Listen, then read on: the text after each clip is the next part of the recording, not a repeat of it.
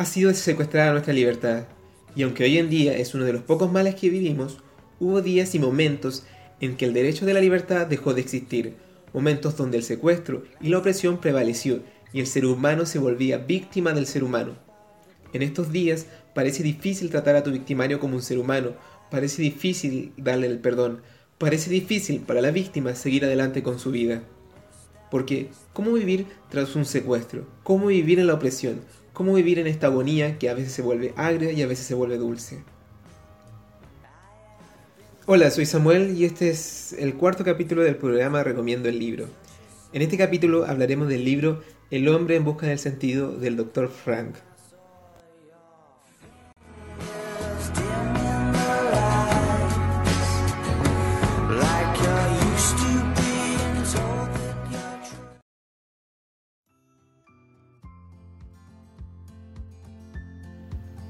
En el podcast Recomiéndome el libro siempre empiezo con algunos platos de mi gusto. Y con lo que más me gusta son las papas, en cada capítulo intentaré buscar una receta donde las papas sean el ingrediente principal. Y hoy es el turno de las papas asadas. Y si bien parece un plato sencillo, hay algunos que prefieren enrollarlas en aluminio y agregarle un poquito de aceite, orégano o cibulet, y luego la ponen encima de la parrilla. En cambio yo prefiero colocar las papas sin aluminio directo a las brasas me gusta el lado tostado de las papas. Siempre me dicen, Samuel, lo quemado no se come. Y ahí quedo yo con la boca negra, pero probando una rica papa asada, como el doctor Frank. Él también se come unas papas asadas, y aunque estaban bien rancias, él las come con alegría. En el libro El hombre en busca del sentido es un libro autobiográfico de las vivencias del doctor en los campos de concentración nazis está dividido en dos partes y la primera está dividida, dividida en tres fases, la cual narra su paso en el campo de concentración, detallando cuando, cuando es internado, la vida en el campo y después de la liberación. La segunda parte corresponde a conceptos básicos de la logoterapia, lo cual, es, la cual es un método que usa el doctor para tratar a sus pacientes. De acuerdo con la logoterapia, la primera fuerza motivante del ser humano es la lucha por encontrar el sentido de su propia vida. Y no es que quiera recomendar un libro de autoayuda, no tengo nada contra ellos. Solo recomiendo este libro debido a la intriga que me causó en una clase. En este el profesor mencionaba los dichos del Dr. Frank. Esto eran, ¿qué hace que una persona en un campo de concentración tenga enfrente un alambrado eléctrico y éste elija no suicidarse? Es más, en el inicio del prefacio se menciona que el Dr. Frank le comenta a sus pacientes que, se quejan de sus padecimientos más o menos importantes, la misma pregunta, ¿por qué no se suicida usted?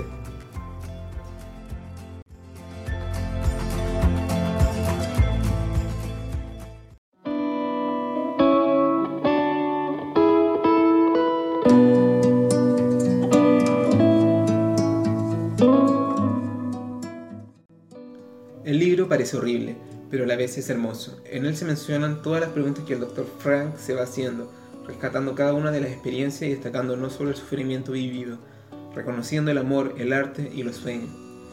Y a, través de esto descubre cómo sobrellevar su sufrimiento. En los últimos tiempos en Chile ha habido toques de queda, sí, y ahora se le suma también la cuarentena, así que he tenido mucho tiempo para estar en casa. Yo me he distraído bastante y he visto toda la tele que he querido ver en mi vida tanto que me duele la cabeza de solo recordarlo. Pero también en este tiempo he tenido miedo, me he puesto a llorar y me he vuelto ansioso de toda la incertidumbre que existe. Al final siempre me vuelvo víctima de lo que yo decido hacer. La simpleza del testimonio, del Dr. Frank reside en eso. La última de las libertades humanas, la elección de la actitud personal ante un conjunto de, de circunstancias para decidir su propio camino. Podría decir muchos argumentos de por qué usted debe leer este libro, pero sería contarle todo el libro y mi idea es que usted se motive a leerlo.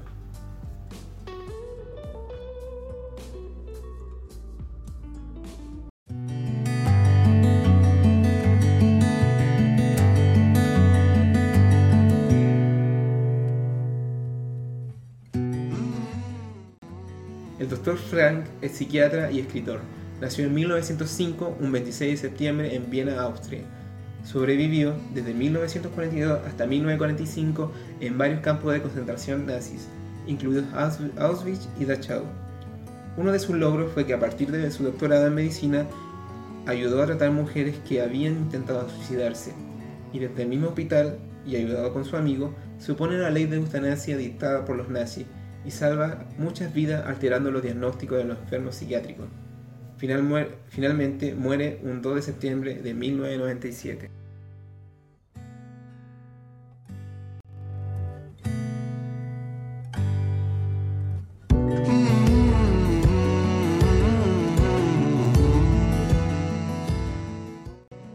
Las frases que escogí fueron dos. La primera muestra cómo el ser humano se vuelve víctima del ser humano diciendo, ¿qué es, qué es en realidad el hombre? Es el ser que ha inventado las cámaras de gas, pero asimismo es el ser que ha entrado en ella con pasos firmes, musitando una oración. Y la otra es una frase de Nietzsche, que determinó la sobrevivencia de muchos en el campo de concentración, lo cual dice, quien tiene algo por qué vivir es capaz de soportar cualquier cómo.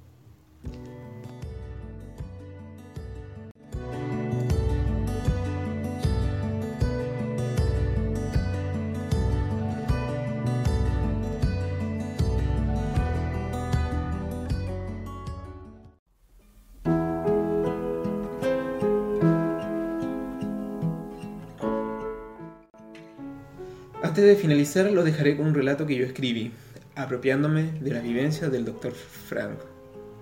Para quien es su primer capítulo, le comento que en cada capítulo intentaré relatar de esta manera, así poder aprender a escribir y algún día ser un buen escritor. Espero les guste.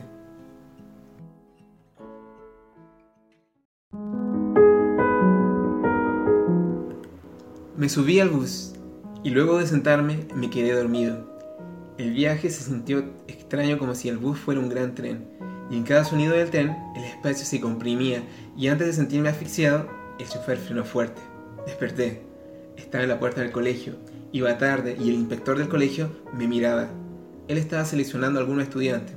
Estos ya tenían tres atrasos y los mandaba directo a la dirección. Quizás ese día serían suspendidos.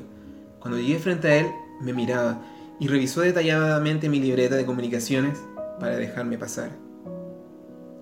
Ya en clase de historia, la señorita hablaba de los campos de concentración nazi y cómo iba seleccionando a la gente para distribuirla en el campo. Levemente recordé la selección a la entrada del colegio y solo levemente cerré mis ojos. Y al abrir, abrirlo, mi sorpresa fue grande y rara. No estaba en la sala de clase, sino que en un cuarto oscuro con mucha gente. Esta tenía la misma ropa y en mi desesperación empecé a preguntar dónde estábamos. Nadie respondía. Al parecer, no entendían mi idioma y entre ellos mismos habían diferentes idiomas. Aún así, no estaban atentos a mí, ni aunque grité bien fuerte. Todos miraban hacia el mismo lugar, hacia una chimenea que había unos cuantos metros y que arrojaba una llamarada roja que se disolvía en una siniestra nube de humo. Me senté a llorar hasta que alguien se sentó a mi lado y me dijo, tranquilo, todavía estás con vida, ya pasaste la primera selección.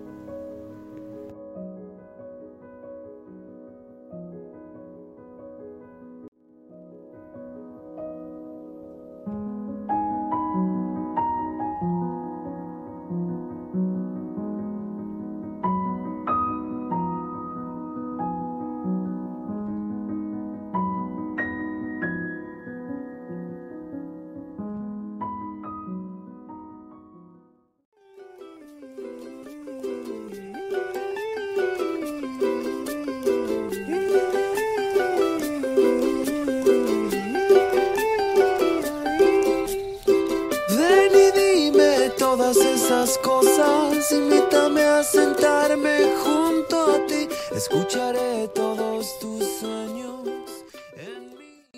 Espero que le haya gustado este capítulo y que le haya agradado escucharme. Eh, estoy intentando mejorar y yo creo que ya voy un poco más, más mejor. Eh, quería contarles que voy a tener un concurso. Eh, la idea es que regalar uno de estos cuatro libros al ganador. debido a que este mes es el mes del libro. Para participar solo debe comentar qué libro quiere ganar. En Instagram voy a poner una imagen y ahí comentan qué libro quieren ganar y, lo voy a sortear a fin de mes. Creo que va a ir el, sorteo. Eh, eso, espero que les esté gustando el podcast. Si tienen algún comentario de este, pueden hacerlo en mi Instagram recomiéndome el libro. Y eso, recomendar el libro, el podcast, si, si les gusta, recomiéndelo eh, a sus amigos, a sus amistades. Eh, a mí me encanta hacerlo, me cuesta hacerlo porque en verdad eh, siempre he tenido problemas de hablar, hablo muy mal, me siempre enredo mi lengua, pero ahora estoy esforzándome harto para hacer este programa. Espero les guste y me despido. Hasta luego.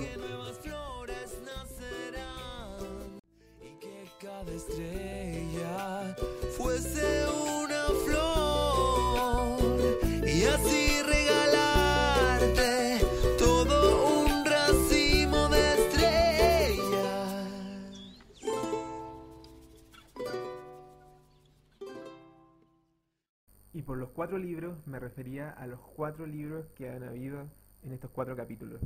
Escojo cualquiera, ya viene el concurso.